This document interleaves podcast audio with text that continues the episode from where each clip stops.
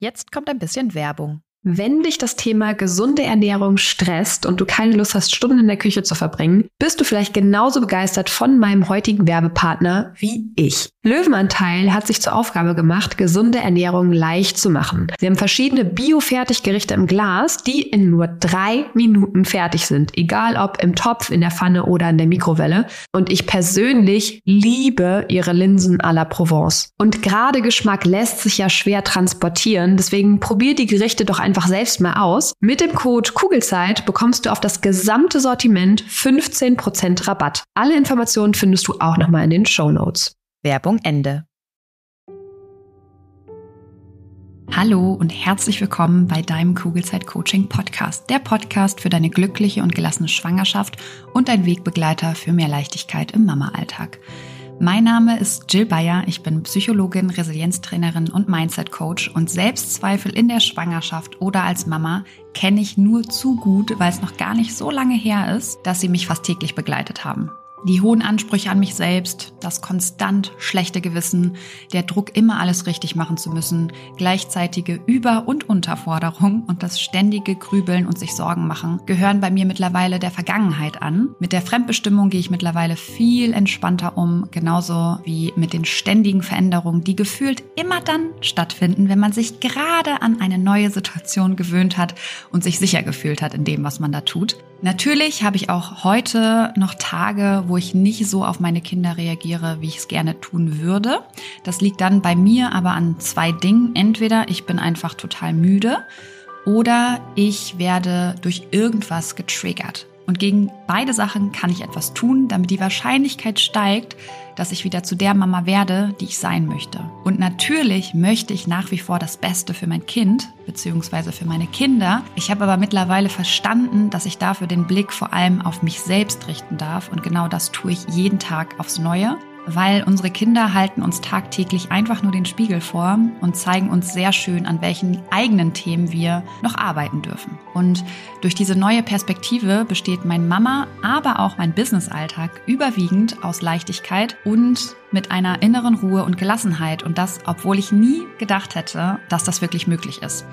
Hier im Kugelzeit Coaching Podcast und natürlich auch in meinen Online-Kursen und Live-Coachings bekommst du einfache, handlungs- und ressourcenorientierte Strategien und Tools an die Hand, die dir helfen, genau dasselbe zu erreichen. Wenn du schwanger oder bereits Mama bist und du dich wieder leicht und unbeschwert in deinem Alltag fühlen möchtest, dann bist du hier genau richtig und ich freue mich sehr, dass du heute wieder mit dabei bist.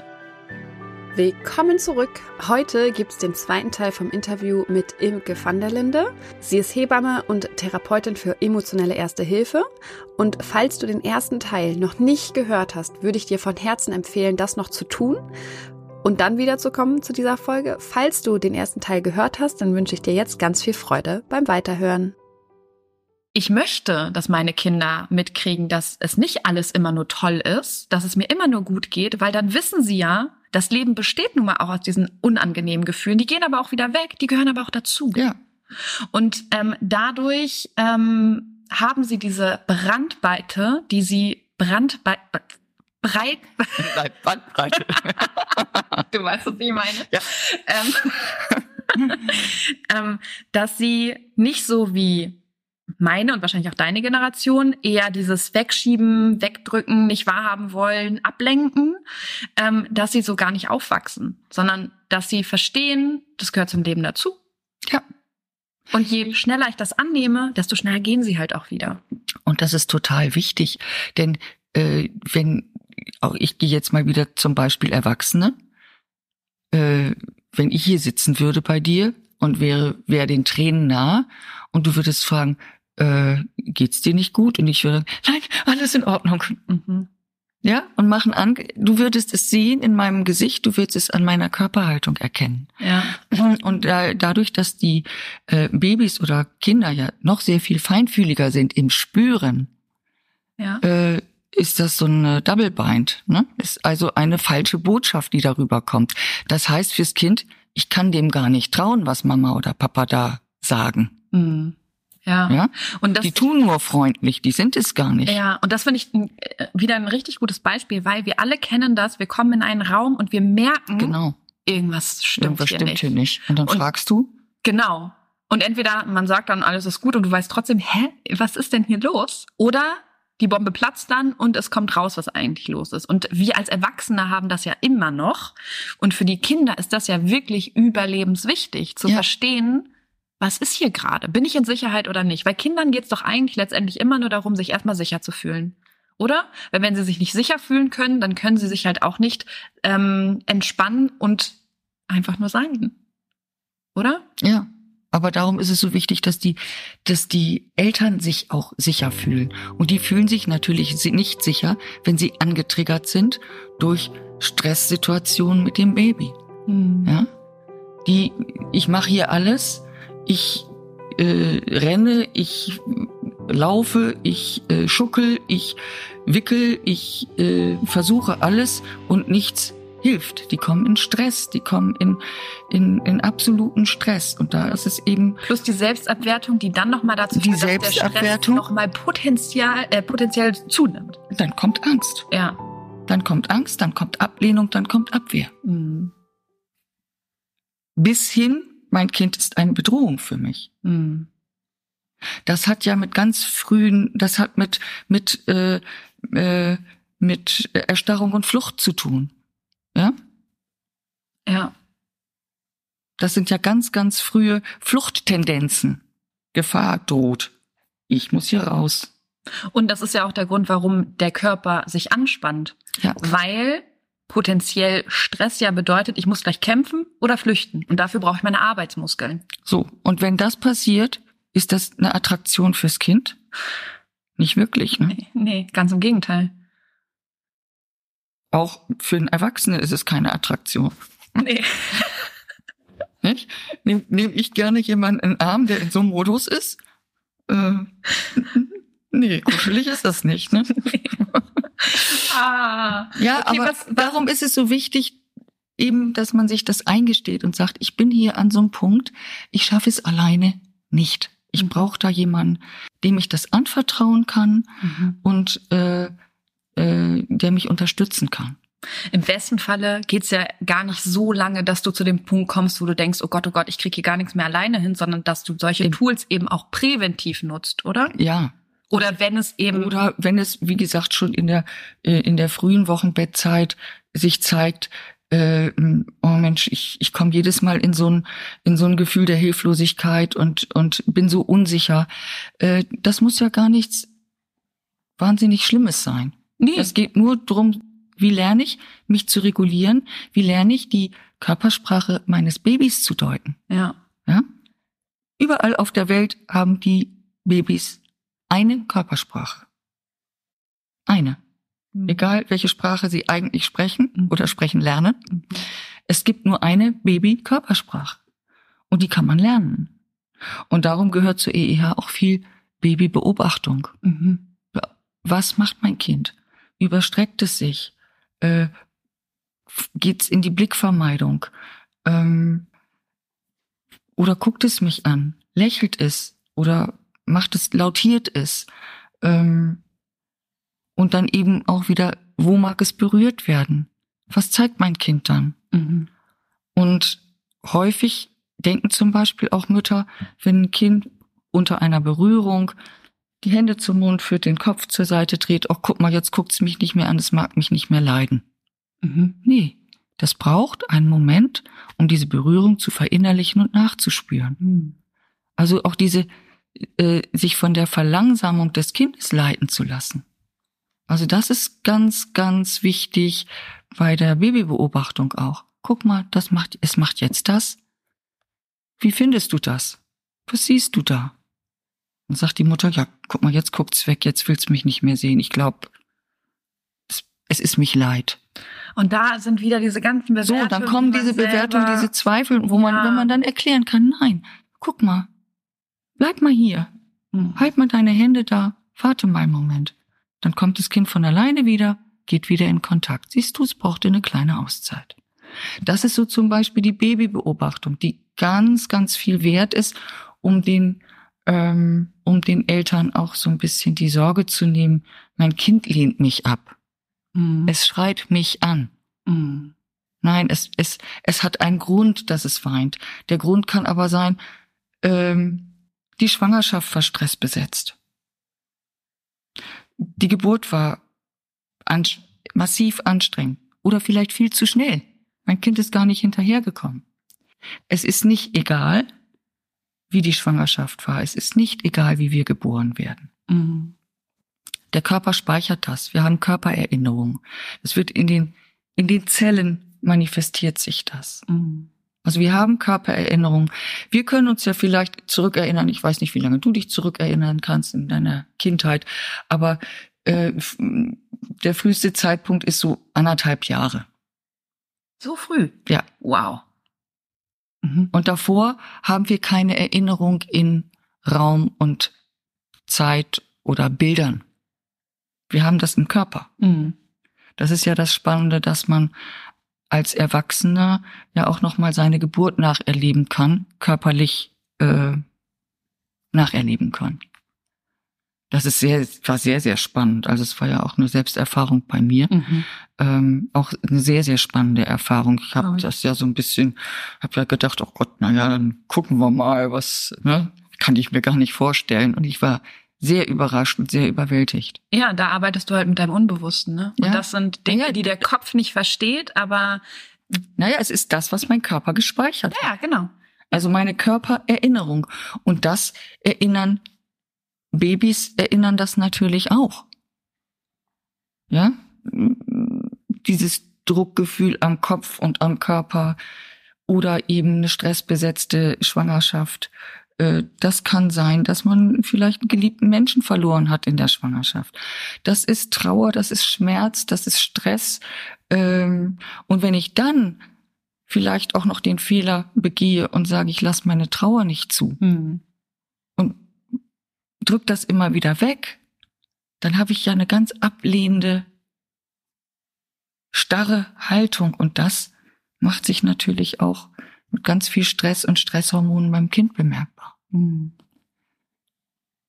Und manchmal ist das so und wir können nichts dafür. Wir, wir, wir wissen ja nicht, was uns widerfährt. Und manchmal ist das so. Dann ist so eine Sch- Schwangerschaft stressbesetzt. Und dann kann es sein, dass das Baby auch die Tränen der Eltern weint. Mhm. Ja? Aber auch da geht's drum, zu verstehen, was Mitgefühl zu haben. Ja, die Schwangerschaft war schlimm. Und du darfst da auch noch mal drum weinen. Und darfst drum trauern. Mhm. Und häufig löst es sich dann. Also es ist eine ganz enge Verwobenheit ja zwischen Eltern und Kind und zwischen Mutter und Kind ja noch mal ganz besonders, weil das Kind eben im Mutterleib aufgewachsen ist Mhm. und untrennbar miteinander verbunden ist von Mhm. Anfang an. Und ich finde, das merkt man halt auch, dass die Nervensysteme ja auch nach der Geburt total gut miteinander ähm, arbeiten. Ja. Also das merken wir ja beim Schlaf zum Beispiel, wenn die Kinder direkt neben einem schlafen, dann ähm, ist das ja auch schon so ein, die Mama wird zwar irgendwie beim Stillen so halb wach, aber die Zyklen, die Schlafzyklen arbeiten dann ja auch miteinander. Deswegen ist es wesentlich entspannter für Mütter eigentlich, wenn das Baby nah an einem dran ist und man nicht aufstehen muss zum Beispiel. Ja. Ähm, und das ist aber natürlich auch beim, beim Stress so. Ne? Die Babys, was wir ja gerade schon gesagt haben, merken sofort, ob alles in Ordnung ist oder Ja. nicht. Genau. Das heißt, die EEH kann man auch gut präventiv nutzen, um erst gar nicht in einen Stresskreislauf zu geraten. Also es muss ja gar nicht sein, dieses Baby schreit die ganze Zeit, sondern es kann eben auch sein, keine Ahnung, ich ähm, mache mir die ganze Zeit äh, Gedanken über alles Mögliche, was zu Stress führt. Mhm. Weil das ist wirklich das, was ich so. äh, Ich habe so das Gefühl, dass diese, diese ganze Informationsüberflutung dazu führt, dass tendenziell man als Eltern eigentlich nie alles richtig machen kann. Was man ja generell sowieso nicht kann. Und ich habe so das Gefühl, diese, dieser hohe Anspruch, der perfektionistische Anspruch vieler Eltern, ich darf keine Fehler machen, Mhm. ähm, führt dann eben dazu, dass sie gestresst sind, was dann wieder auch das Baby merkt. Ja, natürlich. Aber wir sind nun mal Menschen. Wir sind keine Maschinen. Und wir Und ich machen finde Fehler, auch, Fehler sind doch auch gar nicht schlimm, wenn ich daraus lernen kann. Also natürlich gibt's schlimme Fehler, wo, äh, aber darum Ja. geht's natürlich nicht, sondern es geht ja auch um die kleinen Fehler, im, in Anführungsstrichen, wie zum Beispiel fällt mir jetzt nichts ein. Äh, Mache ich nur Brei oder gebe ich äh, dieses Baby-led Weaning? Ähm, und dann gebe ich vielleicht schon Brokkoli, dabei darf man den in Anführungsstrichen erst geben, wenn das Baby schon x Monate alt ist. Ne? Solche kleinen Fehler sind für viele schon ähm, mhm. Schlimm. Ja, und äh, in der EEH geht's eben auch darum, immer wieder zu sich selbst zurückzukehren und gefühlt für sich zu kriegen. Auch dieses Gefühl, fühlt sich das gut an für mich, was ich hier mache? Mhm. Ja, viele werden dann, wie man auch früher sagte, äh, du musst dein Baby schreien lassen, das stärkt die Lungen. Ah, ja? ja? Ja. dann kommt vielleicht eine äh, Mutter zu mir und sagt, ja, man hat mir gesagt, ich soll mein Baby schreien Ist lassen. Das heutzutage das, so? das fühlt sich aber ganz schlimm an für mich. Ich sage ja, gut, dass du das spürst. Ja. Dann ist es genau. Aber das richtig. weißt du, Imke, das Problem ist doch, die meisten wissen, dass sich was nicht gut anfühlt und sie machen es trotzdem, weil mhm. jemand gesagt hat, dass. Ich finde, stillen ist genau, ist der, wie oft habe ich Frauen im Coaching, die sagen, im Krankenhaus, ich wollte unbedingt stillen, aber mir wurde dann gesagt, ich soll zufüttern, weil ich noch nicht genug Milch habe. Hat sich für mich total doof angefühlt, aber ich hab's gemacht und jetzt habe ich, mache ich Selbstvorwürfe, weil es mit dem Stillen nicht klappt. Mhm. Und genau das ist es ja, dieses, wenn man sich mal wieder traut, auf sein Bauchgefühl zu hören und das dann aber auch umzusetzen. Das ist es, glaube ich. Ja, es ist häufig ein Spiel mit der Angst, ne? Voll. Und auch da wieder also, mit der Angst, keine gute Mutter zu sein oder nicht die beste Mutter für mein Kind zu mhm. sein. Und da ist dieses Problem, die Angst ist oft, überwiegt ganz oft. Ja. Und das Bauchgefühl wird dann runtergedrückt und eigentlich weiß man, uh, es fühlt sich doof an und es wird sich danach, es kommt ja auch immer wieder hoch. Und dann drücken wir es wieder runter. Mhm. Und das ist so schade. Ja, da müssten wir wieder mehr hin, ne? Ja. Wie kommen wir dahin? Wie kommen wir dahin? Indem wir es publik machen, würde ich mal sagen. Also dieses, dieses Ganze im Außensein, äh, und es wird immer mehr. Ja. Es wird ja immer mehr. Ja. Aber es ist so wichtig, dass wir eben auch Ruhephasen haben, dass wir nur mit uns sind, dass wir das morgendliche Kuscheln im Bett genießen. Und nicht zack, zack, zack, 8 Uhr, 9 Uhr, 10 Uhr Termin und natürlich brüllt das Kind dann abends, wenn es den ganzen Tag durch die Gegend kutschiert wurde. Mhm. Ich meine, das weißt du selber auch. Um ab 5 Uhr ist sowieso Feierabend, nicht? Auch bei den älteren Kindern, die sind dann äh, eigentlich schon reif fürs Bett, aber ähm, die Zeit ist ja nun noch nicht da. Also zwischen fünf und sieben muss man überbrücken. Ne? Äh, aber so ist es bei den Babys ja auch. Wenn die von morgens bis abends hier und hin, hier hin und dorthin geschleppt werden und nie wirklich Ruhephasen haben mit ihrer Bezugsperson, vielleicht in Ruhe kuscheln, einfach nur sein dürfen ohne Beschallung, ohne Musik, ohne hm. irgendwas. Da war Corona wahrscheinlich für viele Babys sehr gut, oder? Dieses, also abgesehen davon, wenn die Eltern natürlich sehr viel Angst hatten wegen Corona, dann natürlich ja, wieder nicht. Dann wieder nicht. Also bei uns war es zum Beispiel so, dass wir, Lilly ist ja ähm, ein Tag nach dem ersten Lockdown geboren und wir waren so in der Babybubble, dass Corona wirklich das erste Jahr komplett an uns vorbeigegangen ist, weil wir einfach die ganze Zeit zu Hause waren. Wir waren in unserem Safe Space tatsächlich. Wir haben uns sehr sicher gefühlt ähm, und waren ja auch die ganze Zeit irgendwie zu dritt. Und das war total schön. Und das war wahrscheinlich auch für Lilly total toll, weil es gar nicht die Möglichkeit gab, zum Babyschwimmen zu gehen, dann zum Babytouren äh, oder Babymassage und dies noch. Und, und ich hätte das bestimmt alles gemacht. Hm. Aber denk mal dran, es gab sicherlich auch viele Mütter, die sehr unsicher waren und wo es keinen Austausch gab. Es gab keine Gruppen, die konnten sich. Äh, genau. Es, ja. Dann ist es natürlich genau das Gegenteil. Das war dann genau das Gegenteil. Weil dann mehr Stress entstanden ja. ist. Ja. Und was dann natürlich auch wiederum dazu führt, dass es mit dem Baby viel komplizierter wird, ne? Weil, mhm. haben wir jetzt gerade schon die ganze Zeit gesagt, das Baby merkt das natürlich. Mhm.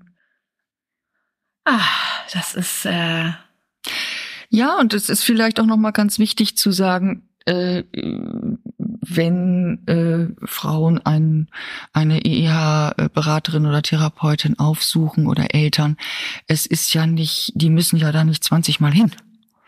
Ja, also äh, meistens reichen ein paar treffen, um wieder eine Stabilität zu bekommen, um überhaupt das zu verstehen, das System zu verstehen, das unser Nervensystem vielleicht mal ein bisschen zu verstehen. Mhm. Wie wichtig das ist, dass wir nicht nur immer in der Anspannung sind, immer am oberen Pegel, sondern dass wir eben auch in die Entspannung Oh kommen. Mann, und das waren wir ja schon vor den Kindern meistens. Immer in der Anspannung. So, und das ist, glaube ich, mal ganz, ganz wichtig, nochmal zu gucken, ähm, dass das ausgeglichen sein muss. Es ist eine Pulsation. Anspannung, Entspannung. Anspannung, Entspannung. Das eine gehört zum anderen. Das dazu. eine gehört zum anderen dazu. Sind wir dauerhaft an der oberen Grenze, äh, ist es nicht auszuhalten. Und sind wir in der Dauerentspannung, äh, auch nicht. ist es auch nicht gut. Also dann kommen wir aus dem Schlafen nicht raus. Aber ähm, sind wir in der Daueranspannung, das kann der Körper auch auf Dauer nicht leisten. Und ähm, darum ist es so wichtig, dass wir eben in dieses, in diesen, diese, äh, diese Wellenbewegung kommen, diese Öffnung und wieder dieses ähm, das Runterfahren. Und ich glaube auch, der Blick für dieses Runterfahren, ähm, den haben ganz viele nicht mehr, weil auch da kommt es ja drauf an, was war die Belastung vorher eigentlich? Weil wenn ich zum Beispiel gereizt bin, brauche ich ja was ganz anderes, als wenn ich traurig bin, zum Beispiel, um auch runterzufahren. Ja. Und auch da wieder ist der Blick, geht immer erstmal wieder zu mir.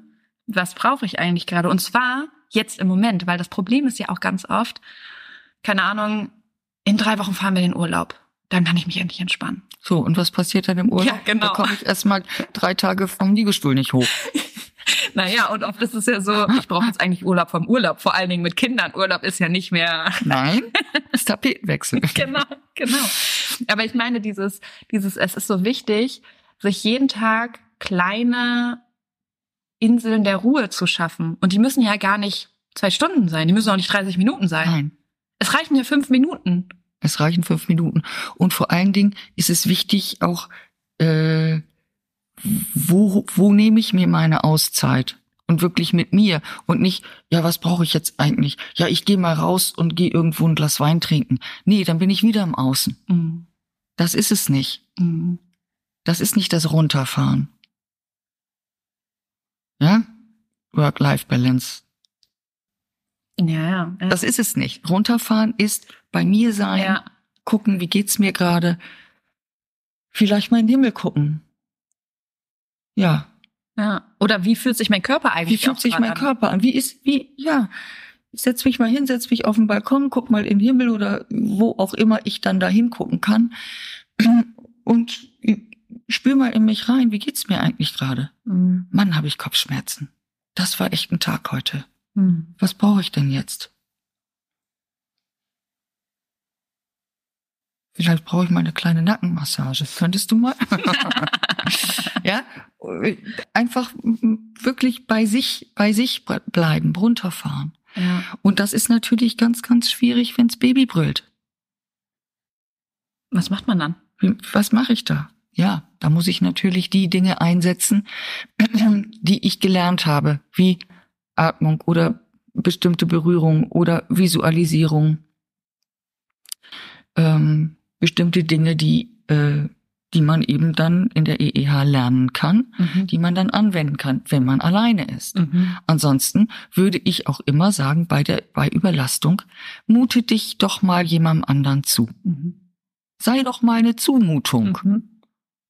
Gedanklich ja eigentlich auch nur, ne? Weil oft sind wir ja gar keine Zumutung für die Nee. Kinder. Wir denken das immer. Wir denken das immer nur. Ja. Und das ist eben das, was so, weswegen die eigenen Gedanken so wichtig sind. Weil, wenn ich denke, ich bin eine Zumutung für andere, verhalte ich mich ja auch so, dass ich gar nicht um Hilfe frage. Eben. Darum. Und genau das ist es halt. Wie viele Menschen, wenn man mal so überlegt, in, in deinem Umfeld gibt es, die du um Hilfe bitten könntest, die es sehr wahrscheinlich sehr gerne tun würden, wo du dich aber einfach nur nicht traust, Mhm. Mhm. Ja. weil man sich nicht zumuten möchte. Mhm. Ja, und was ist das Problem? Man leidet und im schlimmsten Falle eben auch das Baby, weil wenn ich nicht entspannt bin, wie soll sich denn dann mein Kind entspannen? Die Sorge ist Ablehnung. Ja. Die Sorge ist, dass meine Freundin sagt, du, es tut mir leid, da kann ich nicht. Und man dann aber wieder denkt, sie will das nicht für mich machen. Ja, oder es ist einfach so, ach na ja, gut, ich bin's nicht wert oder Genau. was auch immer in einem dann passiert, das ist ja auch äh, von Charakter zu Charakter unterschiedlich. Ja, Aber die Sorge ist ja Ablehnung. ja. Aber warum, ich meine, was kann einem denn passieren, außer dass jemand sagt, tut mir leid, da kann ich nicht, ja. aber übermorgen könnte ich. Würde dir das helfen? Und da merkt man halt, wie wirkmächtig unsere Glaubenssätze sind. Und das ist ja einer. Hm. Und deswegen ist es in meinen Augen auch sehr wichtig, diese Glaubenssätze erstmal hochzuholen, erstmal zu verstehen, was habe ich eigentlich für verschiedene Glaubenssätze und an denen dann auch zu arbeiten. Weil dann kommt nämlich im Alltag auch diese Entspannung rein, die Mhm. ja nicht möglich ist, wenn ich eigentlich die ganze Zeit denke, ich bin sowieso nicht gut genug. Ja, das sind die inneren Stimmen, ne? Das ist die Stimme, die sagt, das kriegst du sowieso nicht hin. Ich nenne sie gern die innere Kritikerin, Ja, die ja ständig auch ihren Senf zu allem gibt. ja. Und ich glaube, So, und da muss man auch mal gucken, wer sitzt da mit am Tisch. Ja, wer sagt das denn? Und eigentlich, das sagt ja keiner von außen, das bist du selber. Die, du machst es mit dir.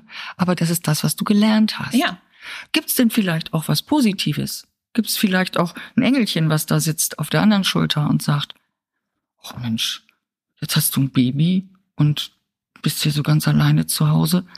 Eigentlich wäre das mal nett, es käme jemand vorbei, ne? hm. Vielleicht jemand, der ein bisschen, könnte es auch mal Hilfe gebrauchen. ja, Ein bisschen liebevoll mit einem spricht. weil die Anteile haben wir auch in uns. ja, ja, Die sind eben. nur nicht so laut. Nee, die sind nicht so laut. Mhm. Aber das ist eben auch ein Teil, dass man da mal hinguckt, während so einer, so eines EEH-Treffens, was passiert da eigentlich bei dir und wer sagt das eigentlich? Mhm. Wer macht das eigentlich? Warum darfst du das nicht? Das heißt, ihr arbeitet auch tatsächlich mit Glaubenssätzen. Glaubenssätze mit inneren Stimmen, würde ich sagen. Ja, ja, das ist es ja. Ja. Schön. Also mit, äh, ja. Also es gibt wirklich eine ganz große Bandbreite. Ich äh, ähm, könnte es jetzt gar nicht so alles so aufführen. Ähm, ähm, aber ich denke, das ist auch noch mal ganz, ganz wichtig, dahinter zu gucken, was passiert, was machst du mit dir selber gerade und was bräuchtest du eigentlich? Ja, Warum versagst du es dir? ja. Weil letztendlich, was brauchen Babys denn wirklich? Babys brauchen eine entspannte Atmosphäre. Die brauchen einen entspannten Körper, um sich entspannen zu können. Das ist das, was Babys brauchen. Eine Zuverlässigkeit. Und die kriegen sie ja nur, in Anführungsstrichen, wenn ich als Mama, Wenn ich auch reguliert bin. ja, Also ein, ein Kind, was immer mehr im, sich im Sympathikus aufhält, ja, also auch immer in einer Übererregung ist und einer Überanspannung, das zeigt sich ja dann auch deutlich im Körper, braucht natürlich ein entspanntes Elternteil, um runterfahren zu können. Im besten Falle ein entspanntes Elternpaar. Mhm. Mhm. Ja. Und wenn das nicht Ansporn eigentlich genug ist, bei sich selber hinzugucken, weil dadurch eben das Baby profitiert, weiß ich auch nicht. Ja, das weiß Weil- ich auch nicht. Darum, ich finde es immer sehr, sehr schön, wenn, wenn die Männer auch mitkommen zu, äh, äh, zu so einem Beratungsgespräch, äh, weil man das dann auch dort äh, vor Ort nochmal üben kann. Mhm. Wie kann man sich gut positionieren? Wie fühlt es sich gut an? Wie fühlt es sich für die Eltern auch sicher an, in einer bestimmten Position zu sitzen, wo das Kind dann gut sich aufgehoben fühlt? Und natürlich ist meine Aufgabe die Koregulation des Regulators, Mhm. also praktisch die, den Elternteil oder die Elternteile äh, in eine gute Selbstanbindung zu bekommen. Selbstanbindung ist das Zauberwort. Mhm. Selbstanbindung heißt, ich bin bei mir, mit mir, in Mhm. meinem Körper. Mhm. Ich fühle mich sicher, so wie ich jetzt gerade bin. Mhm. Meine Atmung ist ruhig, mein Körper ist entspannt. Ich kann gut bei mir bleiben, egal, auch wenn mein Baby weint, ich kann bei mir bleiben. Mhm.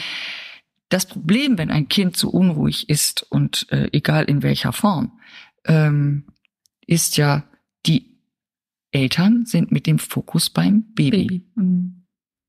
Mhm. Ja, wenn du weinst und ich starr dich an, Mhm.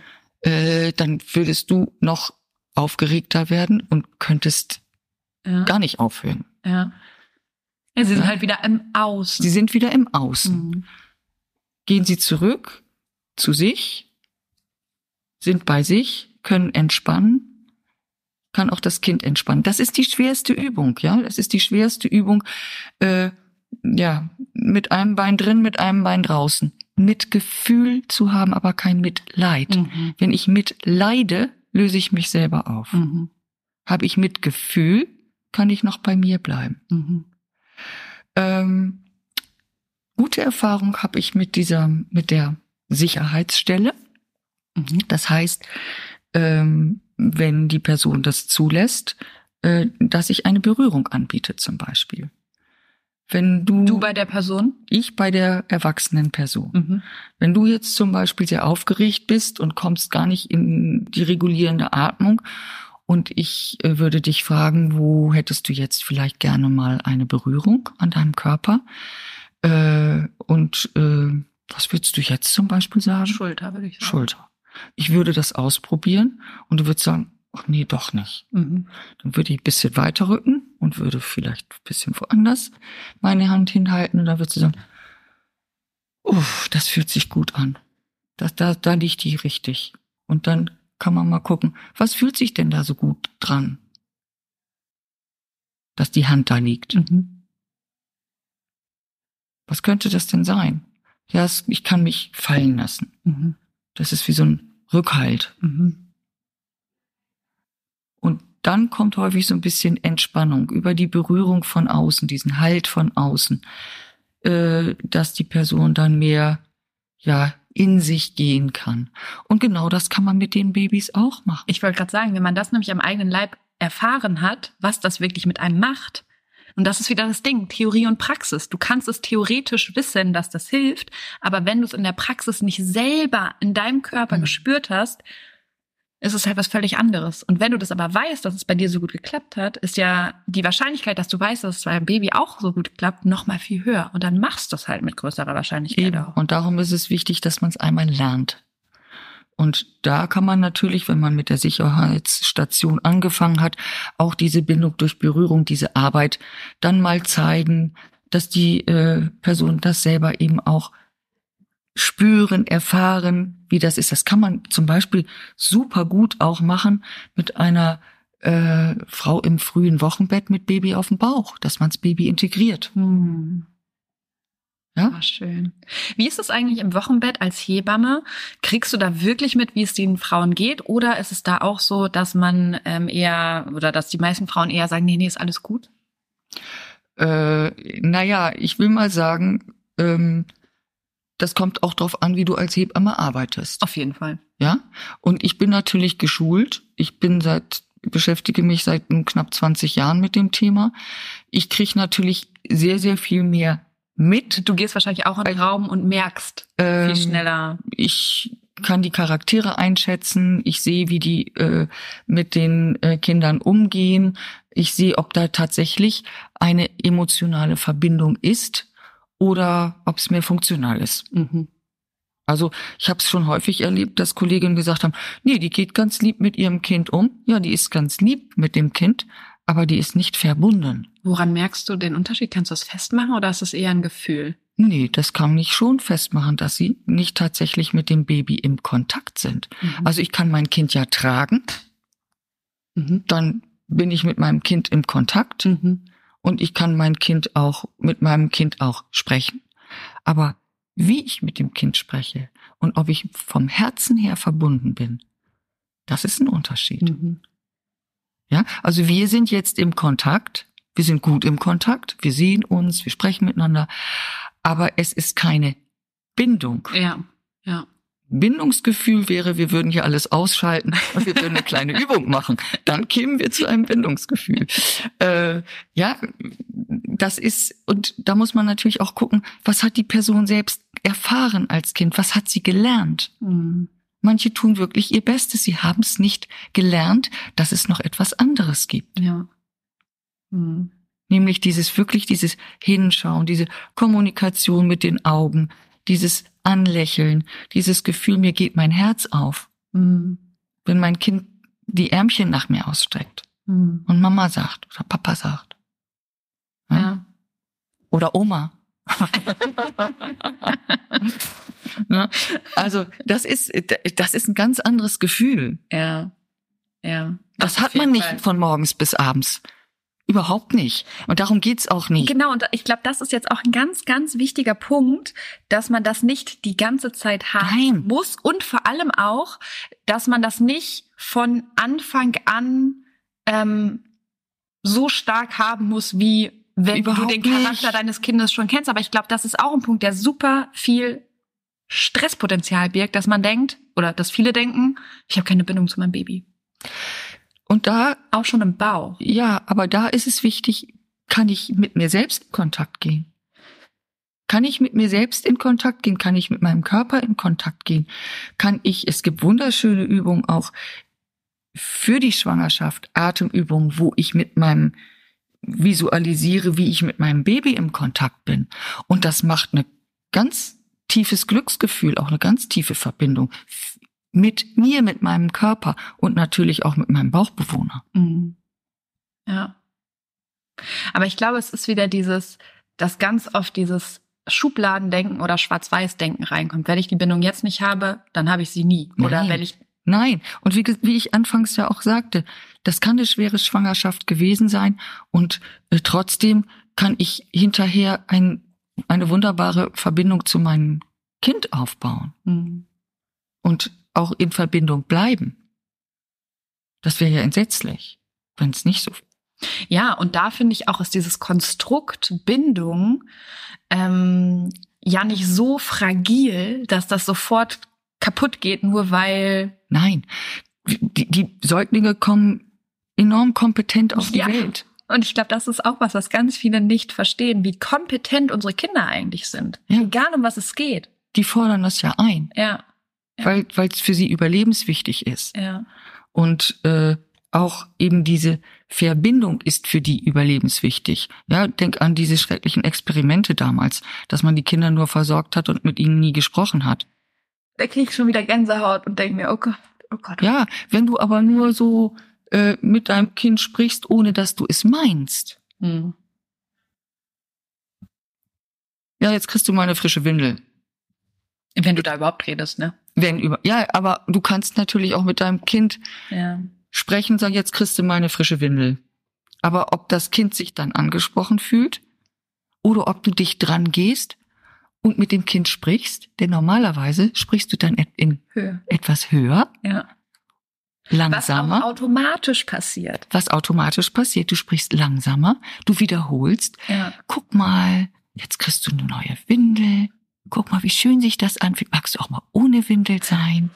Ja, oh ja, guck mal, jetzt strampelst du. Das Baby fühlt sich angesprochen, das fühlt sich gemeint. Ja. Und wenn dann was wiederkommt, nämlich ein Lächeln und ein Strampeln und ein Zappeln, das ist eine Kommunikation und das ist verbindend. Ja. Ja. Wenn ich aber mein, mein Kind einen Pulli überzwinge, sage ich, jetzt mach doch mal mit. Mhm. Mann, und steck doch mal deinen Arm da durch und ruckel irgendwie das Kind in den Pulli. Dann ist es keine, Ja. spreche ich zwar mit meinem Kind, aber Ja, ist keine richtige es ist Bindung. nicht schön. Ja. ja. Für beide nicht. Für beide nicht. Nein. Aber das sind eben auch Dinge, die man lernen kann, Auf jeden Fall. wenn man, wie gesagt, das nicht mitbekommen hat. Hm. Und ich finde, ich sage ganz gerne, dass meine Kinder eigentlich nur ein Spiegel sind von mir, von meinen Themen, mit denen ich mich eigentlich mal beschäftigen sollte, weil wenn sie mich triggern, hat es nichts mit meinen Kindern zu tun, sondern mit meiner Vergangenheit. Und das finde ich ist Ja, oder mit der jetzt jetzigen Situation. Mama, Mama, Mama, Mama, Mama, Mama, Mama, Mama, Mama. Ja, was wollen die? Aufmerksamkeit, gerade jetzt. ja, Aber auch natürlich die alten Geschichten, natürlich. Genau, ja. Und da kommt dann nachher die bindungsorientierte Körperpsychotherapie zum Einsatz.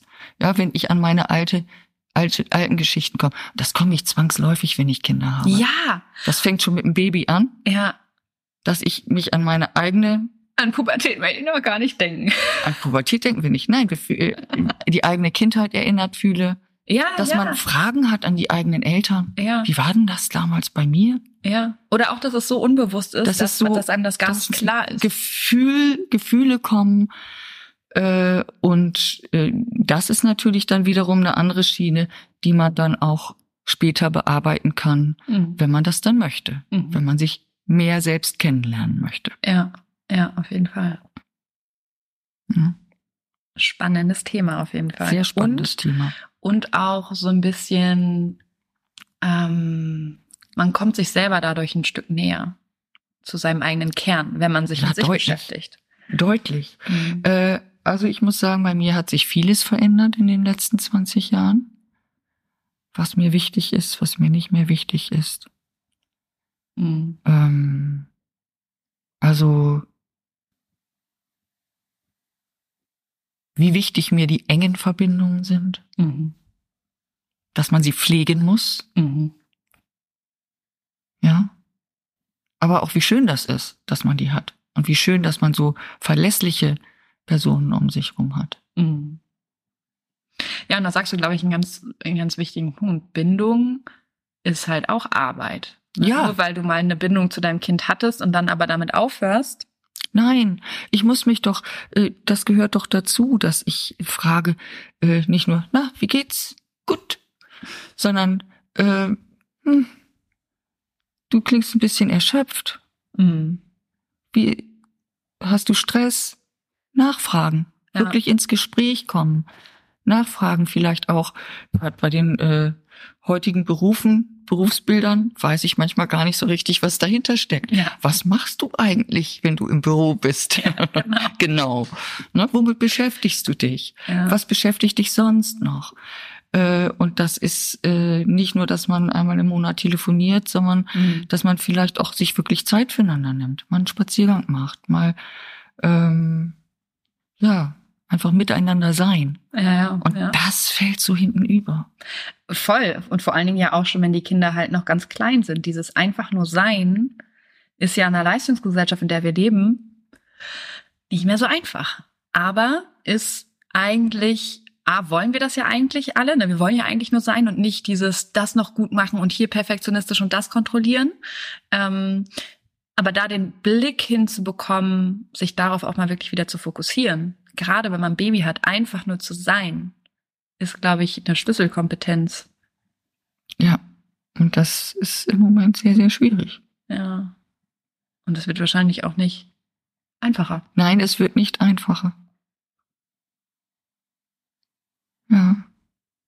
Aber du siehst, es gibt Möglichkeiten sowohl äh, in der Schwangerschaft, im frühen Wochenbett, äh, im späteren Wochenbett, in, also mh, wie gesagt, die EH, die kannst du im Grunde genommen aufteilen in Prävention, präventive Maßnahmen äh, in der Schwangerschaft. Du kannst in Krisensituationen, äh, auch Krisensituationen können natürlich auch in der Schwangerschaft stattfinden, ja, wenn ich da äh, ähm, Verlust erlitten habe oder ähm, wie auch immer äh, ein paar Problematik, was auch immer da Mhm. passieren kann.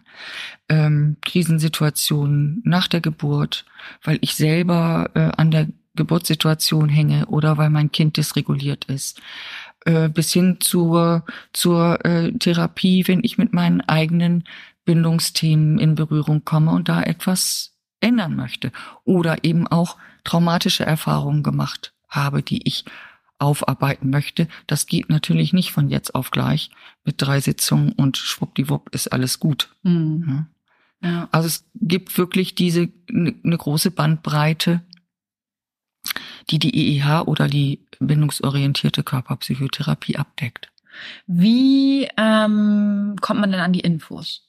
Einfach EH googeln oder EEH äh, googeln, da gibt es äh, kommt man zum einen auf die äh, äh, EEH Europa gibt es, den, den Verein gibt es. Äh, es gibt das Ausbildungszentrum ZEP in Bremen, Mhm. Zentrum für primäre Prävention. Dort finden die Ausbildungen statt. Dort gibt es auch viele Informationen äh, zur EEH. Und man kann natürlich, äh, dort findet man auch eine äh, Beraterliste. Ähm, Ist deutschlandweit dann auch wirklich, äh, dass Äh, man Leute finden kann? Europaweit. Also du findest in Italien, du findest in der Schweiz, du Wow. findest, also du findest in vielen Ländern äh, Berater und es ist eine deutschlandweite, also eine Deutschlandkarte, wo du anklicken kannst oder eine Liste hast nach Postleitzahl, wo du suchen kannst, äh, wer in deiner Nähe ist. Mhm. Genau. Und da wird, ist dann auch aufgezeigt, äh, welcher Ausbildungsstatus die Person, welchen Ausbildungsstatus die Person hat. Was gibt's für Ähm, welche? Es gibt eben die äh, BDB. Äh, Fach, äh, Fachberaterin, also Bindung durch Berührung. Es Mhm. gibt die EEH-Fachberaterin, Mhm. die EEH-Therapeutin und dann natürlich die, die äh, äh, Zusatzausbildung bindungsorientierte Körperpsychotherapie. Das heißt, wo ist der Unterschied zwischen der Therapeutin und der Beraterin? Muss eine Therapeutin wirklich auch eine Psychologin sein oder? Nein, äh, du musst natürlich einen Heilpraktiker für Psychotherapie haben. Du brauchst eine Erlaubnis Mhm. Und du hast deutlich mehr äh, mehr Wissen als eine Ja, ja, geht dann einfach tiefer. Es geht dann einfach tiefer, Ja, auch mit anderen Methoden oder? auch mit anderen Methoden. Mhm. Genau. Okay. Mhm. okay. Auch mit anderen Methoden. Und was würdest du sagen, wann wäre so der Punkt, der früheste vielleicht, wann man sich damit auseinandersetzen sollte, wann man sich Unterstützung holen darf? Weil Wenn man sich unsicher fühlt. Mhm. Wenn man sich unsicher fühlt und äh, auch wenn ein Kind weint, weißt du, manche, manche äh, äh, äh, Eltern sagen, äh, mein Kind weint äh, einmal am Tag ganz bitterlich jeden Abend äh, und ich fühle mich damit völlig überfordert. Und andere sagen, ach, das stört mich nicht. Äh, also immer dann, wenn die Person sich überfordert fühlt. Mhm. Also auch da wieder Blick erstmal Erstmal Blick selber. nach innen, Blick nach innen, Blick auf sich selber. Äh, ist es für mich okay, dass mein Baby jeden Abend weint? Oder äh, fühle ich mich verunsichert? Was aber auch total okay ist, wenn man damit fein ist, wenn man das Gefühl hat, man kann Natürlich. es handeln. Genau. Ja, natürlich. ich wollte es hier nur noch mal sagen, weil ich kann, könnte mir jetzt vorstellen, dass viele denken, mein Kind weint einmal am Abend, Nein. das darf nicht sein, also muss ich mich da Natürlich melden. darf das sein. Ja, Wenn es sein darf, ist, das ist ja das, was wir vorhin besprochen haben. Es darf sein. ja. Und wenn es gut begleitet ist, Ja. ist es, ist es völlig in Ordnung. Genau, und das Nur ist wenn, gut begleitet, wenn du da eben mit gut mit umgehen kannst, weil dann mit- bist du entspannt und dann kannst du Genau. dein Kind co-regulieren. Wenn ich das nicht kann, wenn ich in Stress gerate, dann wäre es sinnvoll, sich, äh, sich mal Hilfe zu holen. Ja, und vor allem wahrscheinlich auch, wenn es so wiederkehrende Themen sind, wenn man merkt, es ist wirklich jeden Abend so, dass ich gestresst bin. Weil oft ist es ja so, wir wollen, dass sich was ändert, ändern aber selber nichts. Und das ist halt dieses Paradoxe, wie soll das funktionieren? Warum soll sich im Außen was ändern, wenn du selber nichts änderst? Mhm. Und Mhm. da eben, und ich glaube, was halt auch wichtig ist, ist dieses, das nicht als Schwäche zu interpretieren, dass man sich Unterstützung holt. Weil letztendlich ist es genau das Gegenteil in meiner Welt. Es ist eine Stärke. Ja, so sehe ich das auch. So sehe ich das auch. Und ähm, naja, es geht ja nicht nur ums Weinen, es geht auch zum Beispiel Schlafproblematik. Das ist auch ein ganz großes Thema, ne? Auch so ein Thema, wo alle denken, ich bin alleine. Nee. Mhm. Das heißt, auch da können die Leute, Doch da gibt's viel Informationen, die man weitergeben kann und wo man gucken kann, was macht es mit dir, dass dein Kind sich nicht ablegen lässt, Mhm. dass es dauerstillt, dass es, ne? Solche Dinge. ja, und vor allem wieder das, was du gerade gesagt hast, was macht es mit dir? Ja, was macht es mit dir? Ja. Und nicht, dass man sofort dran geht und sagt, das Baby muss sich jetzt ändern. Hm. Nee, das können wir nicht. Wir können keinen neuen Sender einstellen. Das ist kein Radio. ja, und das ist, das ist, glaube ich, auch nochmal ganz wichtig zu sagen. Äh, äh, die EEH macht nichts weg. Mhm. Ja? Wir Ganz im können es nicht, Gegenteil, wir ne? können es nicht wegmachen. Es geht Ja. darum, Verständnis aufzubauen Ja, für das Baby, für sich selbst, ja. für die Gesamtsituation. Äh, nur dann kann ich, wenn ich genau hingucke, kann ich etwas verändern. Mhm. Ja. Und das macht es aber vielen so schwer. Vielleicht ist nochmal ganz wichtig zu sagen, dass wir unter Schweigepflicht stehen. Mhm. Ja. Also alles, was besprochen wird, bleibt im Raum. Also wir, es, wir dürfen es nicht weitergeben, nicht an die Krankenkassen, nicht an, an Ärzte, nicht an, wenn wir keine Schweigepflichtsentbindung haben. Mhm. Leider, leider ist die EEH keine Kassenleistung. Mhm.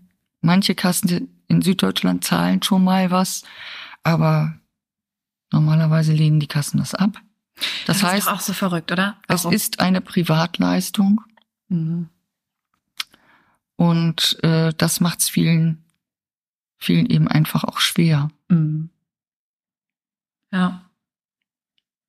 Mit was muss man da rechnen? Was sind das für Kosten? Ich nehme pro Stunde 80 Euro. Mhm.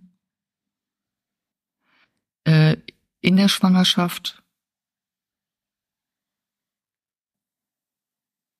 ist es manchmal eine etwas andere Situation. Und naja, es gibt eben äh, für Eltern, die, die es sich gar nicht leisten können, habe ich dann auch noch mal eine Quelle, an die ich mich wenden kann. Mhm. Ja. Ja, Okay. also äh, bloß es ist wirklich für die, die in Not sind und einfach die, Ko die Kosten nicht übernehmen können. Ja. Und da hätte ich noch mal eine Quelle. Allerdings nur für Familien hier in Oldenburg. Ja. Okay. Ja. So sieht es aus. Das sieht aber doch eigentlich äh, ganz gut aus, weil eben Hilfe besteht. Anscheinend ja auch wirklich Deutschland beziehungsweise europaweit. Das heißt, man kann, wenn man möchte, sich Hilfe holen. Und du hast ja schon hast selber schon gesagt, man braucht keine, keine Ahnung, x Stunden, sondern Ich sage, es kommt immer auf, auf die Situation drauf an, ja. Äh, äh, besteht die Situation schon seit einem halben Jahr, kann ich natürlich nicht erwarten, dass es nach drei Terminen vorbei ist oder Ja. weg ist oder sich stabilisiert hat. ja, Und da muss man natürlich mit ein bisschen mehr rechnen, weil das natürlich auch schon ein eingefahrenes Muster ist. ja, Äh, darum ist es, macht es immer Sinn, sich rechtzeitig jemanden zu suchen, damit man wirklich das auch äh, mehr präventiv auffangen kann oder schon in den Anfängen ein bisschen regulieren kann. ja. Dass es gar nicht erst so eskaliert. Genau, damit auch der, der Alltag wieder mit mehr Leichtigkeit gelebt werden kann. Ja, Ne, weil letztendlich darum geht's doch. Und das ist so traurig, nicht? Dass, äh, dass diese äh, sich keine Hilfe äh, suchen mögen oder sich die Hilfe verwehren, hat zur Folge, dass man eben das Miteinander mit dem Kind nicht wirklich genießen kann. Ne? Ja. Ja. Oder immer in Hab-Acht-Stellung ist.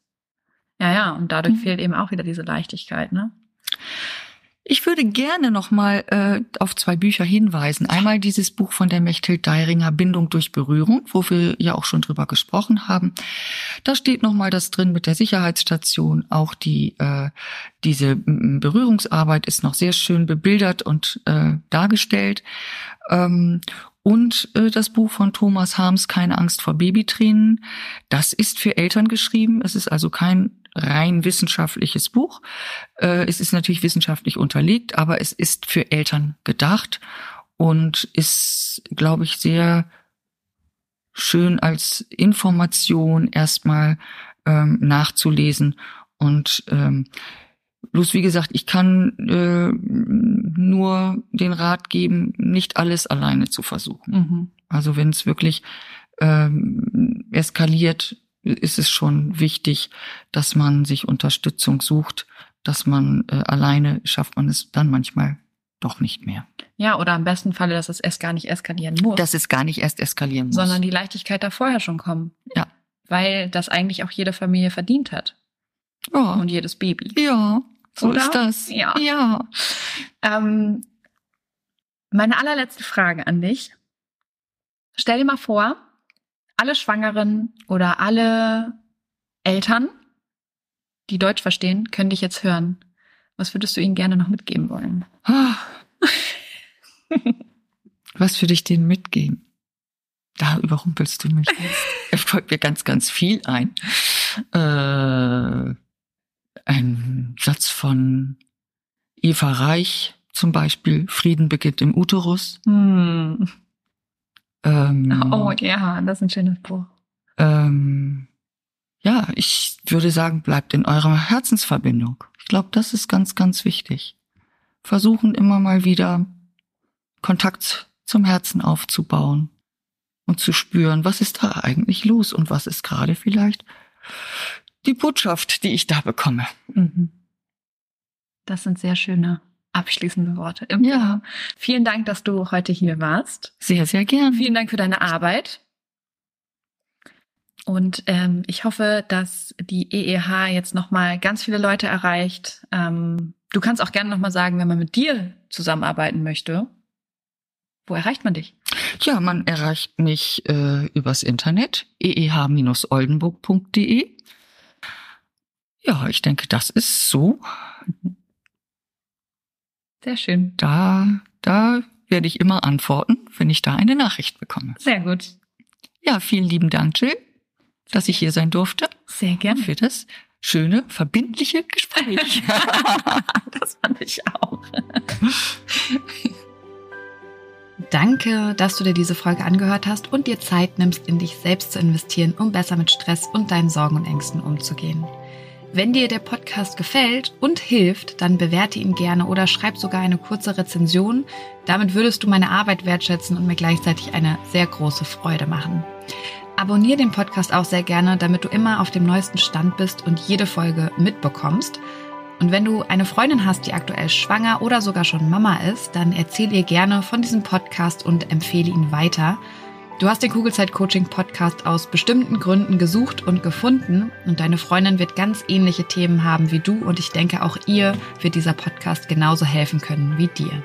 Und wenn du noch tiefer gehen und eine spürbare Veränderung bei dir wahrnehmen möchtest, dann komm gerne in ein 1 zu 1 Coaching exklusiv mit mir an deiner Seite.